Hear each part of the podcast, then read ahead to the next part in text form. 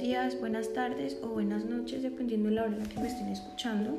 Yo soy estudiante de la Universidad Estatal del Valle de Catepec, mejor conocida como la UNED. Estoy en la licenciatura en gerontología, la cual es aquella que estudia el proceso de envejecimiento y la etapa de la vejez desde una visión biopsicosocial. Entonces, el día de hoy vamos a ver el tema de lo que es pues los rayos infrarrojos. Para empezar este tema queremos abordar los conceptos más importantes en los cuales podemos saber lo que se puede hacer en este tipo de terapia.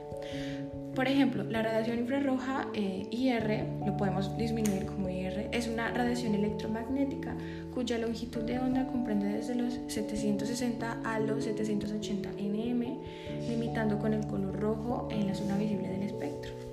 Este va a llegar desde los 10.000 a los 15.000 nm, por lo que no necesitará de un medio físico para ser transmitida. Esta puede producirse de forma natural eh, y con esto pues nos estamos refiriendo a que sea procedente de la luz solar o incluso también artificial que podría ser mediante lámparas infrarrojas. Este va, también pues va a ser un medio fácil de aplicación de efectos rápidos y muy útil y pues también se puede combinar pues con ayuda de otras terapias. Eh, el IR terapéutico, por ejemplo, pues es una forma de calor radiante que puede transmitirse sin necesidad de contacto con la piel y pues esto va a producir un calor seco y pues superficial. En este caso, el calor seco tiene efectos fisiológicos en donde puede considerarse en el ámbito local o general y bueno, pues también va a tener diversos efectos sobre el organismo. Eh, debido a su poder de absorción y penetración como lo son el efecto antiinflamatorio y anticontracturante, un aumento de la sudoración eh, también será el alivio del dolor, relajará la musculatura lisa y no olvidemos que también es antiespasmódico, entonces es muy, muy con muchos efectos. La distancia de la piel, bueno, según la potencia de la lámpara, pues esto se dispondrá a suficiente distancia de la piel, eh, habitualmente entre 40 y 60 mn, solamente si la lámpara tiene como 150 y 1300. Eh, de esta forma, a una distancia doble, pues la intensidad se va a reducir más o menos como a un cuarto, por lo que el tiempo deberá pues aumentarse cuatro veces para mantener la misma dosis. El tiempo, pues lo que sería la duración de nuestro tratamiento, pues debe más o menos oscilar entre 15 y 30 minutos. En ocasiones incluso pues serían como 60 minutos, pero esto depende de acuerdo a la condición y la necesidad del paciente en función de la intensidad utilizada y el efecto buscado, es a lo que me refería. Entonces, es conveniente vigilar la piel durante el tratamiento cada 5 minutos, especialmente en las primeras zonas, ya que la sensibilidad del calor es diferente en cada persona. Eso sí, que considerarlo que cada persona tiene sensibilidad diferente, entonces hay que pues, ser muy cuidadoso con eso. En los calores tenemos tres tipos de calor, el primero es el calor moderado, que va de los 0.5 pirones, y pues esta va a producir una sensación de calor ligero y agradable, que es creo que el más bonito de todos. Después sería el calor intenso, que va desde un pirón, y este va a producir la sensación de calor intenso no agradable, pero todavía soportable. Tenemos por último el calor intolerable, que este sí va de los 1.5 pirones y es calor muy intenso, sensación de dolor, eritema intenso y pues sudoración. Entonces, uy. El efecto analgésico que puede pues, obtenerse con un calor moderado durante un eh, tiempo breve, como serán de 10 a 15 minutos, el efecto antiinflamatorio pues, podrá obtenerse como una misma dosis y bueno, eh, vamos a ver lo que serían los principales peligros de la aplicación inadecuada de los IR. Claro, pues es muy importante saber cuáles son los peligros que podríamos tener si impartimos esta terapia, porque es muy importante que sepamos cómo podemos evitar estas situaciones. Una sería la producción de una quemadura local, otra sería la aparición de lipotimias, eh, sería cuando se tratan eh, zonas extensas, y la aparición de cataratas en caso de exposición prolongada y pues continua a los AR. En este caso, también lo que tendríamos que hacer sería evitar la aplicación de los IR durante el periodo menstrual o en pacientes que hayan tenido una hemorragia reciente. Es muy importante eso.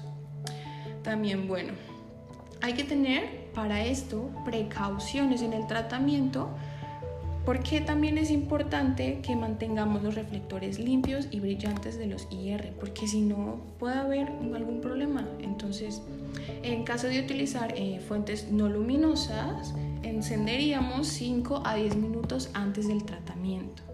También pues quitaríamos los elementos metálicos de la zona que hay que tratar y vigilar que la piel esté completamente seca. Eh, controlar los tratamientos con reloj y revisar a los 5 minutos para ver cómo va la evolución. Y bueno, en general mantener los tratamientos entre 15 y 20 minutos sería lo ideal.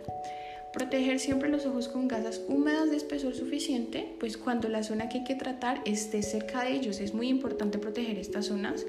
Y bueno, proteger zonas especialmente, vamos a hablar como sensibles al calor, que serían los pezones, los genitales, las cicatrices o piel nueva o atrófica que la persona pues pueda tener. El paciente, bueno, el paciente también tiene que llevar un seguimiento para que podamos impartir esta terapia, la cual pues consiste en que el paciente debe estar en una posición como relajada, ya que el tratamiento durará pues varios minutos. Deberá quitarse la ropa que hay que tratar, que estará desnudo y bueno, sin ningún tipo de cremas.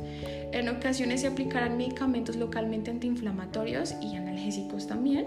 Y bueno, en, en ningún caso se hará antes, sino después de la aplicación de IR para evitar el posible sobrecalentamiento de la zona. O sea que es, es muy preciso que sigamos los pasos tal y como los vienen marcados. Entonces, bueno, obviamente después de esto, pues lo que va a tener que hacer va a ser también quitarse todos los elementos metálicos que sean joyas, por ejemplo, ya sean aretes, pulseras, collares, ya que el rápido calentamiento pues, del metal de estos accesorios puede producir quemaduras en la zona de contacto. Entonces, las zonas que no han de tratarse deben protegerse con toallas y compresas secas.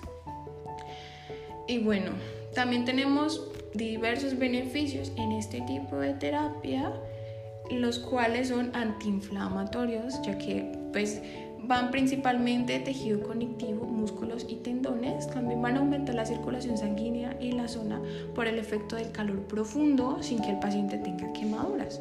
También va a aumentar el drenaje linfático de la zona, ayudando con esto a liberar toxinas y aumenta la circulación linfática.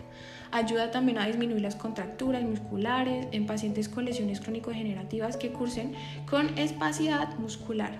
Se ha visto que bueno, las lesiones principalmente de miembros pélvicos con algún tipo de atonía muscular sin movimiento también va a, favorecer a la, va a favorecer a la terapia física al incrementar el movimiento y esto con la aplicación mutua con, pues, con otra terapia, con ayuda de, de otra terapia. También va a aumentar la circulación sanguínea focalizada, ayuda a la cicatrización de heridas leves o escaras también. Entonces, eh, el uso eh, adecuado pues en este caso vamos a enfocarnos en, pacientes eh, que están con enfermedades crónico-degenerativas y pues que obviamente tienen deformación eh, paulatina y sufren de, de ciertas cosas como articulaciones de las manos y así. El uso adecuado de esto va a ser pues aplicarlo directamente a 15 centímetros de la distancia de la superficie de la piel y pues vamos a evitar las zonas como ya les había dicho como los ojos, el corazón, los riñones y pues en el caso de, de que la persona tenga un embarazo pues sería no aplicar en el abdomen eh, también me gustaría comentar que dependiendo de cada una de las características de estas patologías crónicas degenerativas, pues es casi imposible que podamos decir tiempos, ya que la persona pues va evolucionando de forma diferente y cada lesión pues también es muy diferente, igual tiene una diferente evolución. Entonces, incluyendo también pues la edad y si padece otras enfermedades, pues sería impreciso decir más o menos como cuánto tiempo eh, tendría la persona con esta terapia. Sin embargo, si las lesiones, bueno, si las sesiones de esta terapia son diarias, con una duración aproximadamente de 20 a 30 minutos y pues obviamente a tolerancia del paciente y considerando ya las lesiones que previamente tenga, podría haber una mejoría en dos semanas. En dos semanas, pero esto sí sería pues constante eh, la terapia para poder ver mejorías. Sin embargo, si el daño es más grave en tanto la enfermedad como en las articulaciones de la persona, sería aproximadamente pues de 3 a 6 meses la recuperación, pero como ya lo había dicho, constantes. Y es que también aquí es muy importante el lado socioeconómico. Hablando del lado socioeconómico nos estamos refiriendo a que hay muchas personas que pues no tienen la, digamos, eh, el lado económico amplio y entonces obviamente lo que va a suceder es que estas personas no van a tomar la terapia pues como está recomendado o indicado, ¿no? Porque la economía no les va a dar, porque de pronto sí lo pueden hacer, de pronto no, o tienen que cocinar, ya no les dio tiempo de hacer la terapia, entonces es muy importante que también le demos seguimiento y que sea constante para poder así encontrar mejorías respecto a esta terapia y bueno, eh, hemos terminado con la sesión de hoy y espero que esta información sea eh, realmente servible para ustedes, que hayan comprendido bien. Cualquier duda la podemos aclarar después en otro momento y bueno, espero que hayan disfrutado de, de este podcast. La verdad es que es el primero, pero bueno. Eh, nos vemos pronto, espero que tengan una excelente mañana, una excelente tarde, una excelente noche, de acuerdo a el horario en el que me estén escuchando.